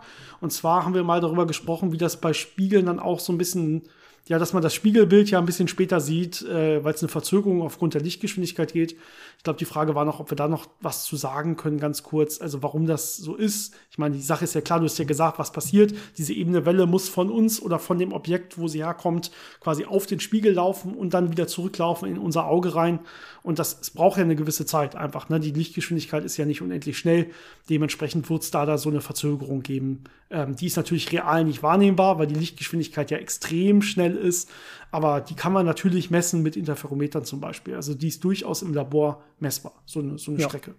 Und dann würde ich sagen, äh, ja, haben wir, ich glaube, alle Fragen, die uns erreicht haben, ich hoffe zumindest alle, äh, beantwortet. Ähm, schickt uns bitte weiter viele tolle Fragen macht weiter so, das macht uns viel Spaß. Und ähm, wir fangen dann jetzt an mit dem ja, nächsten Thema dieser Reihe Kernphysik oder ja, wenn man so will, oder äh, Atomkraftwerke. Äh, nämlich äh, diesmal geht es um die Reaktorsicherheit, wie ich ja am Anfang schon mal gesagt hatte. Ja, das letzte Mal, also das, da es ja Teil einer Reihe ist, vielleicht ganz kurzer Disclaimer, bitte, wenn ihr es vorweg noch nicht gehört habt, äh, in der letzten Folge haben wir ja, im Prinzip darüber berichtet, wie überhaupt solche Kernkraftwerke funktionieren. Ja, und das werden wir jetzt quasi voraussetzen. Das heißt, wenn ihr die letzte Folge noch nicht gehört habt, tut das noch mal kurz nach und dann könnt ihr jetzt an dieser Stelle hier weiterhören. Genau, also jetzt geht es darum, dass die ganzen Sachen, die wir letztes Mal erklärt haben, natürlich auf eine Art und Weise stattfinden müssen, dass es nicht zu verschiedensten Problemen kommt und da muss man natürlich dann dementsprechend äh, Techniken anwenden und Designs äh, beachten, dass das alles sicher ist. Und da wollen wir euch jetzt so ein bisschen den Überblick geben. Ähm, da gibt's so die Hauptbestandteile äh, davon. Man möchte natürlich einmal dafür sorgen, dass so eine Kettenreaktion, die man da hat, dass sie nicht außer Kontrolle gerät. Das heißt, dass es nicht plötzlich zu einer äh, überkritischen Reaktion kommt, dass das quasi in einer Atombombe endet oder einfach äh, auch wenn das langsamer stattfindet, dass es nicht einfach immer heißer wird, immer heißer wird und alles wegschmilzt. Ähm, das ist so der erste grundlegende Schritt, äh, wo das fundamentale Reaktordesign für verantwortlich ist. Der zweite Punkt ist dann, dass man natürlich nicht möchte, dass diese radioaktiven Stoffe nach außen gelangen in die Umwelt. Das heißt, da muss man dann natürlich noch das ist dann eher so der technische Aspekt, wie man das Ganze aufbaut, dass man das so baut, dass es wirklich äh, alles, was an radioaktivem Material da drin ist, auch wirklich da drin bleibt und nicht nach draußen kommt. Genau, was man normalerweise macht, ist, dass man sich sogenannte Schutzziele für solche Kernkraftwerke definiert. Und äh, man muss quasi immer sicherstellen, dass all diese Schutzziele zu jedem Moment erreicht werden können. Und wenn das so ist, dann ähm, kann man mehr oder weniger zeigen, dass dieser Reaktor auch sicher ist. Und sobald irgendwas davon ausfällt, muss man halt schnellstmöglich diesen einen wiederherstellen, damit das Ganze dann wieder als sicher quasi angesehen werden kann. Und du hast es im Prinzip gerade schon angesprochen. Wir machen das, glaube ich, gleich noch ein bisschen, bisschen deutlich detaillierter. Ja, aber ähm, Je nachdem werden so meist drei bis vier Schutzziele genannt. Einmal diese Kontrolle der Reaktivität eben. Da hatten wir beim letzten Mal ja schon bei der Funktionsweise zum Beispiel diese Kontrollstäbe, die man dazwischen äh, fahren kann, um die äh, Reaktivität so ein bisschen zu drosseln, hatten wir ja schon genannt. Jetzt kann man natürlich so automatische Verfahren einbauen, dass wenn der Strom sich abschaltet, dass zum Beispiel diese Stäbe, äh, Stäbe dann einfach aufgrund der Gravitation reinfallen, dazwischenfallen und dann das Ganze dementsprechend die Reaktivität komplett drosselt. Na, aber es kommt noch sowas auch wie ja so negative äh, Reaktivitätsfaktoren, da können wir gleich noch ein bisschen näher drüber äh, drauf eingehen, ins Spiel. Das heißt, dass man das Ganze von vornherein schon so designt, ähm, dass wenn es wärmer wird, dass die Reaktivität runtergeht und dass das Ganze sich dann von selbst aus äh, wieder ausschaltet, wenn man so will. So werden eigentlich heutzutage Kernkraftwerke, zumindest in der westlichen Welt hier, äh, gebaut und, und nur so. Das ist immer ganz wichtig. Ähm, ja, dann muss ähm, ja der Reaktorkern selber immer ausreichend gekühlt werden können. Das ist ganz wichtig, also damit es eben nicht zu Überhitzungen kommt, nicht zu Kernschmelzen kommen kann. Da können wir auch noch mal gleich näher drüber reden, was eigentlich so eine Kernschmelze wirklich ist und was die bedeutet und was die eventuell anrichten kann. Aber da muss natürlich immer für gesorgt sein, dass es immer noch ein, ein eigenes Schutz, äh, Schutzziel selber. Ähm Ganz wichtig ist noch bei der äh, bei der Temperatur und der Kühlung.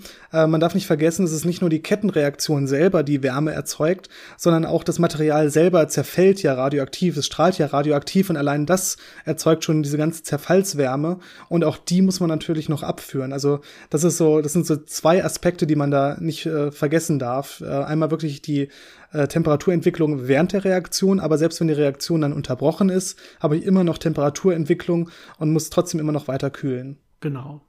Und ähm, so das letzte Schutzziel wäre eigentlich dann das, was du auch schon gesagt hast, dass dann das radioaktive Material am Ende trotzdem immer sicher eingeschlossen sein muss. Ne? Also wir brauchen irgendwie einen großen Betonklotz quasi letztendlich und egal was drin passiert, egal was alles kaputt geht, ähm, da darf nichts rauskommen. Das ist so die letzte große Schutzbarriere, die wir brauchen. Ähm, ja, und über den Rest kann man dann so ein bisschen, bisschen detaillierter vielleicht gleich reden. Ja, ich würde sagen, dann fangen wir mal an mit äh, dem Design von Reaktoren, dass man sicherstellt, dass im Betrieb diese Kritikalität nicht einfach überschritten werden kann. Äh, du hattest schon gesagt, es gibt da verschiedene Koeffizienten. Einer der wichtigsten Koeffizienten ist der sogenannte Temperaturkoeffizient. Ähm, der gibt das Verhältnis wieder zwischen einem Temperaturanstieg und der Veränderung der Reaktivität oder der Veränderung der, äh, des Reaktionsquerschnitts mit den Neutronen. Und hier ist es ganz wichtig, dass wenn ich eine kritische äh, Masse erreicht habe und jetzt diese Kettenreaktion anfängt wegzulaufen, wird das Ganze natürlich immer heißer und immer heißer werden. Wenn jetzt diese, dieser Koeffizient positiv wäre, würde das heißen, es wird heißer, dadurch wird die Reaktivität höher und dadurch entsteht dann so ein, ja, so ein Runaway-Effekt, so ein Weglaufeffekt. Das wäre natürlich ganz, ganz schlecht. Deswegen äh, sorgt man meistens dafür, dass äh, wenn die Temperatur ansteigt, dass dann die Reaktivität äh, absinkt. Das macht man dadurch, dass man ja normalerweise langsame Neutronen haben möchte, um mit Uran 235 äh, eine Kernspaltung zu machen. Und wenn ich jetzt aber eine Temperaturerhöhung habe, heißt das ja nur, da haben wir ja eben schon wieder drüber geredet, über Temperatur, dass sich die Atome natürlich schneller bewegen. Das heißt, die Relativbewegung zwischen den Kernen und den Neutronen ist viel größer, viel schneller und dadurch geht dann der Reaktionsquerschnitt runter. Und das ist der einfache Trick, äh, wie man eben dadurch, dass man langsame Neutronen benutzt, äh, diesen Temperaturkoeffizienten negativ machen kann und dementsprechend, wenn der Reaktor zu heiß wird, äh, die Reaktivität absenken kann, dass man eben nicht diesen Weglaufeffekt bekommt. Genau, als Alternative hatten wir letztes Mal auch kurz diesen Thorium-Flüssigsalzreaktor angesprochen. Da muss das Ganze ein bisschen anders gelöst werden, weil das ja auch mit schnellen Neutronen noch funktioniert und das wäre in der Stelle ein Problem. Ähm, sondern da hat man dann ja das, das Thorium oder später das Uran, was daraus entsteht, quasi selbst als Gemisch in diesem Flüssigsalzen mit drin. Und äh, wenn jetzt die Temperatur hochgeht, würde, würden sich diese Flüssigsalze im Prinzip deutlich ausdehnen. Ja? Und dadurch würde letztendlich die Konzentration, also das Verhältnis von radioaktivem Material zu dem umgebenden Salzen deutlich runtergehen. Und äh, dadurch würde dann auch letztendlich die, die Reaktivität runtergehen, wenn die Temperatur hochgeht. Also so wird das an der Stelle gelöst. Wichtig ist nur, dass es immer gelöst wird. Wir brauchen das in allen ja, Kern, Kernkraftwerken. Was ein bisschen spezieller auf die ganzen Reaktoren äh, zutrifft, die Wasser benutzen, ist der sogenannte Void-Koeffizient. Das wird auch in der nächsten Folge noch ganz interessant werden, wenn wir über Tschernobyl reden. Das spielte nämlich eine relativ äh, fundamentale Rolle. Und zwar habe ich ja einen Wasserkühlkreislauf in diesem Reaktor. Und wenn es jetzt heißer wird, wird natürlich dieses Wasser irgendwann anfangen zu kochen. Das heißt, es wird verdampfen, es werden in diesem Wasser Blasen entstehen. Und Jetzt ist natürlich die Frage, wie wirken sich diese Blasen auf die Reaktivität aus? Und in den Fällen, wo Wasser der Moderator ist, also Wasser die Neutronen abbremst, ähm, wird es natürlich der Fall sein, dass die Neutronen, wenn die jetzt durch solche Blasen durchgehen, nicht mehr effektiv abgebremst werden. Und dadurch geht der Reaktionsquerschnitt auch wieder runter. Also die Kettenreaktion wird dann langsamer. Das ist gut, das ist ein negativer Void-Koeffizient. Wenn ich aber einen Reaktor habe, der Wasser nicht als Moderator benutzt, sondern zum Beispiel Graphit, aber trotzdem noch Wasser als Kühlung dabei hat, ähm, dann spielt Wasser eher die Rolle von einem Neutronenabsorber. Das heißt, Wasser sorgt dafür, dass nicht ganz so viele Neutronen äh, zur Reaktion zur Verfügung stehen. Wenn da jetzt Blasen entstehen, dann steigt plötzlich wieder die Anzahl der Neutronen, die zur Reaktion Verfügung, zur Verfügung stehen und die durch das Graphit moderiert werden. Und dann kann die Reaktivität ansteigen, wenn ich Wasser verliere, weil eben Wasser nicht der Hauptmoderator ist. In dem Fall hätte ich einen positiven Void-Koeffizienten und habe auch wieder Probleme, dass mir ja die Reaktivität entgleisen kann, äh, wenn ich eben dieses Kühlwasser irgendwie verliere. Genau, das heißt, das sind so wirkliche, ja, große globale Reaktionsfaktoren, die man quasi von vornherein inhärent einbauen will, die dann auch auf jeden Fall immer reagieren und so bleiben können. Es kann natürlich dann trotzdem was passieren. Deswegen haben wir auch mehrere von diesen Schutzebenen. Und das ist ja nur erstmal, dass man überhaupt sich vorher mal über, über das Gesamtdesign Gedanken machen soll, dass das schon mal möglichst wenig Angriffspunkte hat, wenn man so will. Und dann kann man sich vielleicht ein bisschen mal angucken, wie sieht denn das Ganze jetzt wirklich aus und was kann denn da letztendlich schief gehen, wenn ich mir mal wirklich dieses Design angucke und was haben wir dann wirklich für verschiedene Schutzschichten noch eingebaut. Und ganz im Inneren haben wir natürlich unser Uran zum Beispiel, unser radioaktives Material. Ja, es kann jetzt auch was anderes sein. Äh, unsere Brennstäbe, wenn man so will. Vielleicht können wir uns erstmal klar machen, was überhaupt Brennstäbe sind. Ja, also wir haben jetzt nicht unser Uran normalerweise in Form von Stäben gepresst oder so, sondern normalerweise hat man dieses Uranoxid, das angereicherte Uranoxid, und das presst man so zu kleinen Pellets, zu kleinen Pillen, wenn man so will. Und ähm, ja, das ist quasi jetzt das Material, was man dann letztendlich verwenden will. Und dann kann man halt ähm, ja im Prinzip so Stahlrohre nehmen und kann diese Pellets da einfach reinkippen, reingießen und dann von beiden Seiten das Ganze zuschweißen, dass man dann ein geschlossenes System hat, wo jetzt diese, diese Uranoxid-Pellets drin sind letztendlich. Und das Ganze ist dann ein so ein Brennstab, den man dann letztendlich benutzt. Genau, das heißt, ähm, im Prinzip habe ich hier aber schon zwei Sicherheitsebenen besprochen mit dem, was ich gerade erklärt habe. Denn einmal selber haben wir dieses, diese Uranoxid-Pellets. Das ist erstmal ein festes, strukturell festes Kristallgitter selber. Und das ist eigentlich mit das Wichtigste äh, an Schutzschicht, was wir überhaupt haben. Denn alles, was jetzt an Reaktionen passiert, passiert eigentlich innerhalb dieses Kristallgitters, innerhalb dieses geschlossenen Kristallgitters. Und es braucht einen Haufen Energie, dass da mal überhaupt was rauskommt. Eigentlich passiert das alles da drin.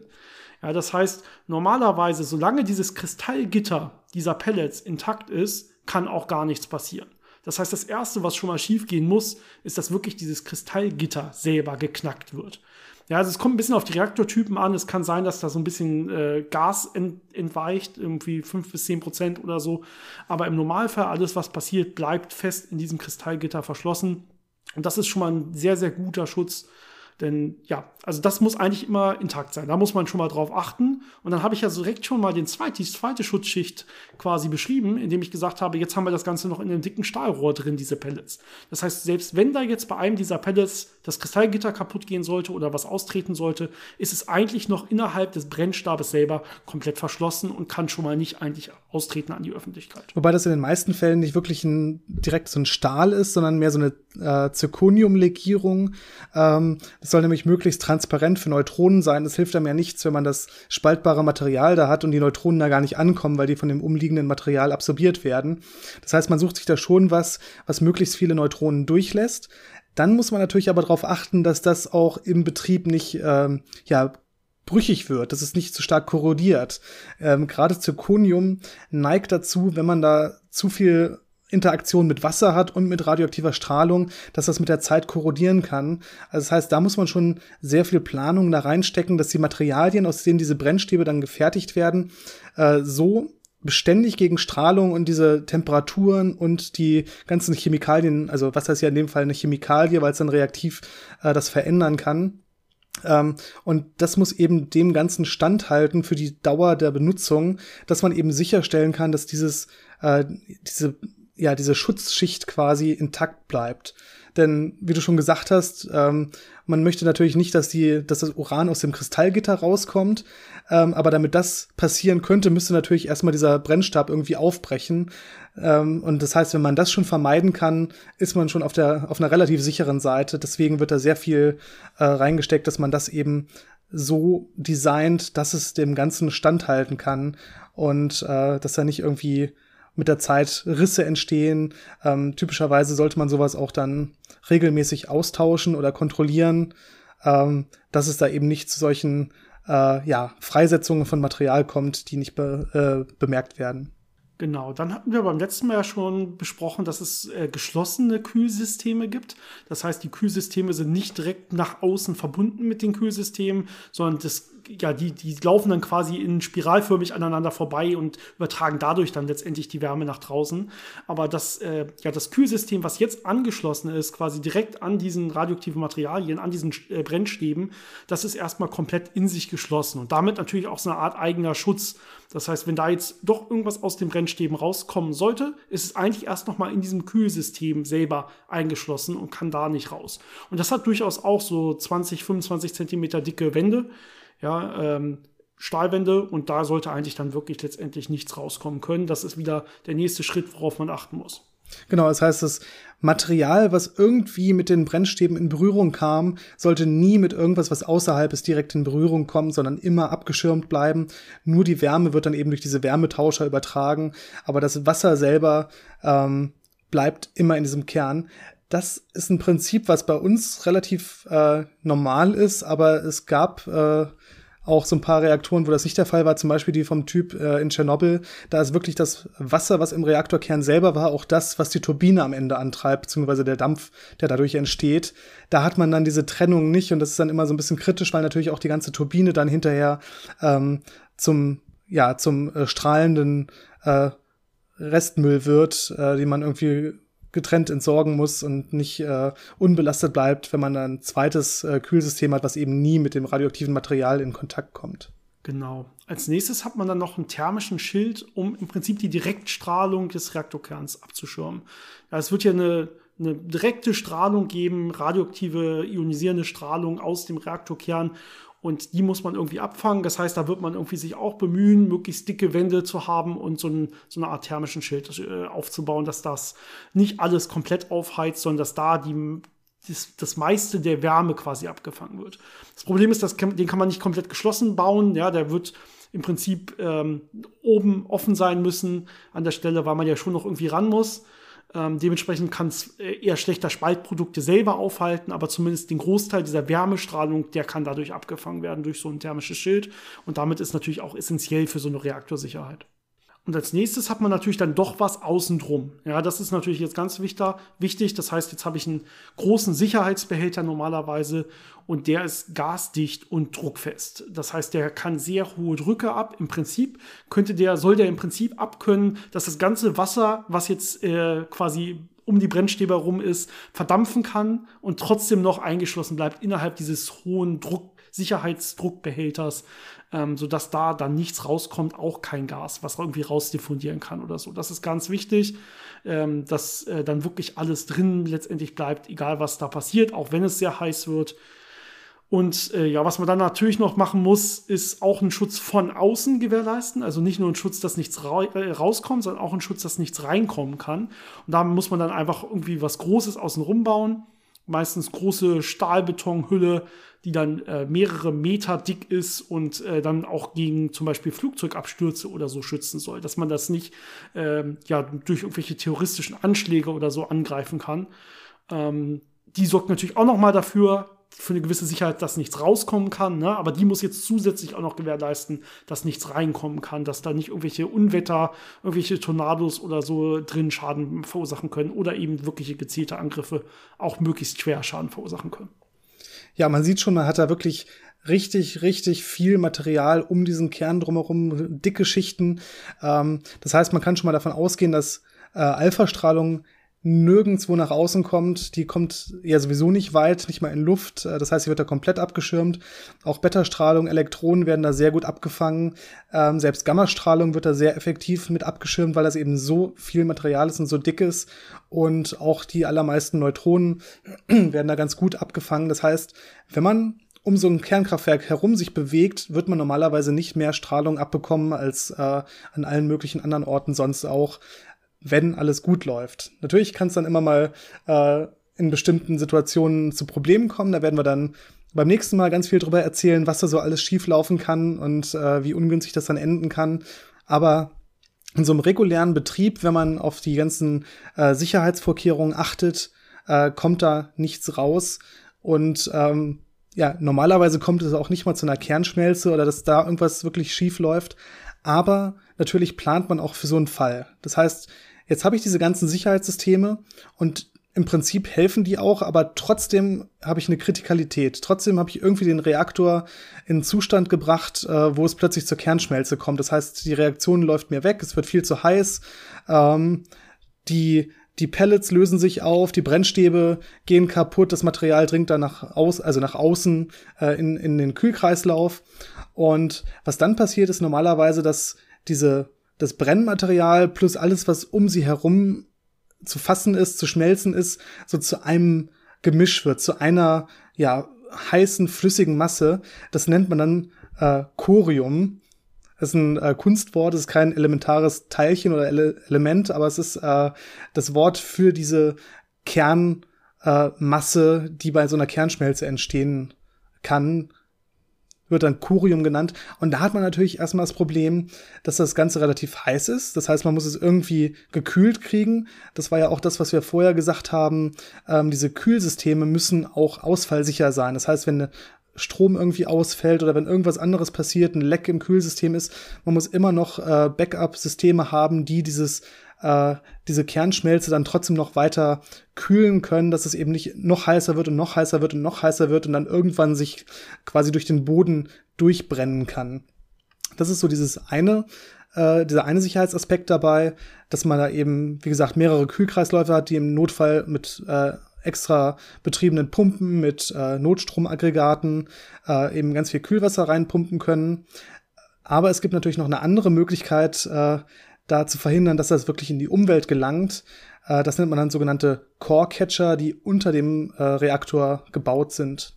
Genau, da wird dann, da muss man ein bisschen mehr Geld in die Hand nehmen. Ne? Da will man dann wirklich eine Art Infrastruktur unterirdisch nochmal haben, die dann äh, dafür sorgt, dass das Ganze wieder schön runterkühlt, zur Ruhe kommt, gebunden wird und äh, dann auch nichts nach außen kommt. Das heißt, was man meist macht, ist, dass man dann ja im Prinzip einen klaren Abfluss hat in einen Bereich, wo sich das Ganze extrem groß ausbreiten kann auf dem Boden. Dadurch kühlt es natürlich schon mal relativ schnell dann ab, äh, wenn es sich gut aufbreiten, ausbreiten kann. Man hat unten drunter schöne, ja, kühlende Strukturen aufgebaut. Normalerweise man hat ähm, ja schönen ähm, Betonboden, wenn man so will, mit dem sich das Ganze dann direkt vermischen kann und dann zur Ruhe kommt, sodass die Reaktion nicht weiter fortlaufen kann. Man kann das Ganze vorher noch vernünftig sogar entladen, wenn man so will, dass man da keine statischen Ladungen hat, die sich irgendwie aufbauen können. Es ist natürlich, ja, erfordert viel Platz, viel Planung und letztendlich viel Geld, das zu machen. Aber wenn man das komplett äh, so durchzieht, dann sollte es eigentlich so sein, dass selbst wenn sich das Ganze durch den Boden durchbrennt, dass dann letztendlich da gefangen wird, ähm, stabilisiert wird und dann auch wieder nichts nach außen dringen sollte. Es ist ja immer so diese, diese Abwägung, wenn ich sowas plane, mit welchen Szenarien plane ich, womit rechne ich und reicht das am Ende aus und wie viel kostet mich das? Und das ist natürlich immer so ein bisschen kritisch, gerade bei solchen Geschichten, die nicht nur quasi meinen eigenen Geldeinsatz, den ich jetzt bei der Planung und dem Bau da ähm, reinstecke, gefährden können, sondern eben auch ganz viele andere Menschen gefährden können. Da ist dann immer schwierig zu sagen, ja gut, ich rechne nicht damit, wenn ich jetzt ein paar Milliarden verliere, dadurch, dass es äh, zur Kernschmelze kommt, dann habe ich halt Pech gehabt. In dem Fall haben natürlich auch viele andere Leute dann Pech gehabt. Deswegen wäre es dann immer ein bisschen besser, da noch mehr Geld reinzustecken, um oh, dieses ja. Szenario, was wirklich bis zum Ende geht, bis zur Kernschmelze, die normalerweise nicht möglich sein sollte, äh, dass man selbst dann das ausschließen kann, dass da irgendwas äh, nach draußen kommt, ist natürlich dann am besten. Ähm, aber in vielen Fällen wird es nicht so gemacht. Da geht man dann davon aus, dass man sagt, okay, das sind die Wahrscheinlichkeiten, dass das ausfällt, dass das ausfällt, dass das ausfällt. Und die Kernschmelze ist so unwahrscheinlich. Und wenn, hätten wir aber noch die Kühlsysteme, die würden verhindern, dass es nach unten durchschmilzt. Deswegen brauchen wir keine Core-Catcher. Ja, das sind immer so die, die Problematiken, die man dann am Ende hat. Und man darf nicht vergessen, es wird natürlich dann wesentlich teurer, wenn man hinterher das äh, aufräumen muss oder hinterher noch irgendwie schnell einen Core-Catcher da drunter kriegen muss, äh, um zu verhindern, dass es eben in die Umwelt gelangt, ins Grundwasser gelangt und dann alles verseucht. Ja, wenn man da überhaupt mit Geld eigentlich ja argumentieren will, ne, wenn es Leben ja. kostet und so, ist es natürlich immer so eine Sache, aber letztendlich wird ja trotzdem in der Wirtschaft auch in solchen Fällen immer noch mit Geld gerechnet und ja, so ist es leider. Dementsprechend wird sowas mit einbezogen. Wir haben natürlich letztendlich immer noch den Unsicherheitsfaktor Mensch, der das Ganze bedienen muss, richtig. Das werden wir, glaube ich, dann auch in der, real, mhm. in der Folge hören, wie reale Unfälle so entstehen. Weil letztendlich scheint es ja doch zu sein, dass sowas nicht immer klappt, sondern auch noch irgendwie ähm, alle diese Sicherheitsmechanismen versagen oder viele davon zumindest genug, so dass es Probleme macht letztendlich. Und da ist meistens der Mensch oder ja der, die, die, die Unzuverlässigkeit des Menschen immer irgendwie beteiligt. Ja? Das muss man immer letztendlich unterstellen. Normalerweise sollte es so aufgebaut sein, dass wenn, äh, egal welche von diesen ja, Sicherheitsmaßnahmen ausfällt, dass es immer noch reichen sollte. Das ist ganz wichtig, sodass man genug Zeit hat, die dann wieder herzustellen äh, und dann ist alles wieder gut. Ja, dumm ist, wenn alle gleichzeitig ausfallen, oder dumm ist natürlich auch, wenn man gar nicht sieht, dass eine davon ausfallen. Ich, da gibt es dann auch ein paar Beispiele, die wir beim nächsten Mal bringen können. Und ganz, ganz, ganz wichtig ist, dass, und das ist mittlerweile eigentlich Standard, dass Reaktoren so designt werden, dass sie funktionieren, ohne dass man was tun muss. Also ein Mensch sollte nicht dafür nötig sein, dass ein Reaktor sicher läuft und auch sicher bei einem Unfall äh, in Modus geht, wo er keine Gefahr mehr darstellt. Leider gab es in der Vergangenheit, da kommen wir dann auch nächstes Mal zu, diese typischen Systeme, wie man das eigentlich aus Hollywood-Filmen kennt. Ich habe ein Problem und ich habe einen Notschalter, der am anderen Ende äh, über einem Vulkan oder zwischen irgendwelchen Dinosauriern ist, äh, wo ich natürlich nicht einfach lebend hinkommen kann, äh, um das dann irgendwie den, den rettenden Notausschalter zu drücken. Sowas ist immer eine sehr ungünstige Planung. Das heißt, man möchte es eigentlich so planen, dass man wirklich das alles so automatisiert hat, dass es in jedem Fall äh, zu einem, ja, zu den entsprechenden Maßnahmen kommt, ohne dass da Menschen was tun müssen, weil Menschen äh, notorisch unzuverlässig sind, äh, richtige Entscheidungen zu treffen und sie schnell genug zu treffen. Äh, das sind wir wieder bei dem ja. Roboterleben von vorhin. Das stimmt. Aber Roboter ja, genau. sind natürlich auch von Menschen gebaut, das heißt, auch die sind vielleicht nicht ganz so zuverlässig, aber meistens zuverlässiger als Menschen, das stimmt. Genau. Okay, also wir sprechen das nächste Mal über reale Unfälle, die wirklich passiert sind, warum sie passiert sind, was so deren Auswirkungen sind wie man sie vielleicht hätte verhindern können, was so ein bisschen schiefgelaufen ist, auch bei der generellen Planung, was äh, wir daraus lernen können. Mhm. Ja, ich denke, das wird so der nächste Teil sein der Folge, wann auch immer sie kommt. Vielleicht beim nächsten Mal. Lasst euch überraschen. Wir wissen es nämlich selber noch nicht. Und ich würde sagen, es war schon wieder mal eine lange Folge, obwohl wir diese nochmal gesplittet haben quasi und beim nächsten Mal weitermachen. Ja, zum Glück haben wir das gesplittet. Ja, genau. Ich hoffe, es hat euch gefallen und wir hören uns alle nächste Woche wieder. Bis dahin noch eine wunderbare Woche allen. Macht's gut, bis dann. Ciao. Bis zum nächsten Mal.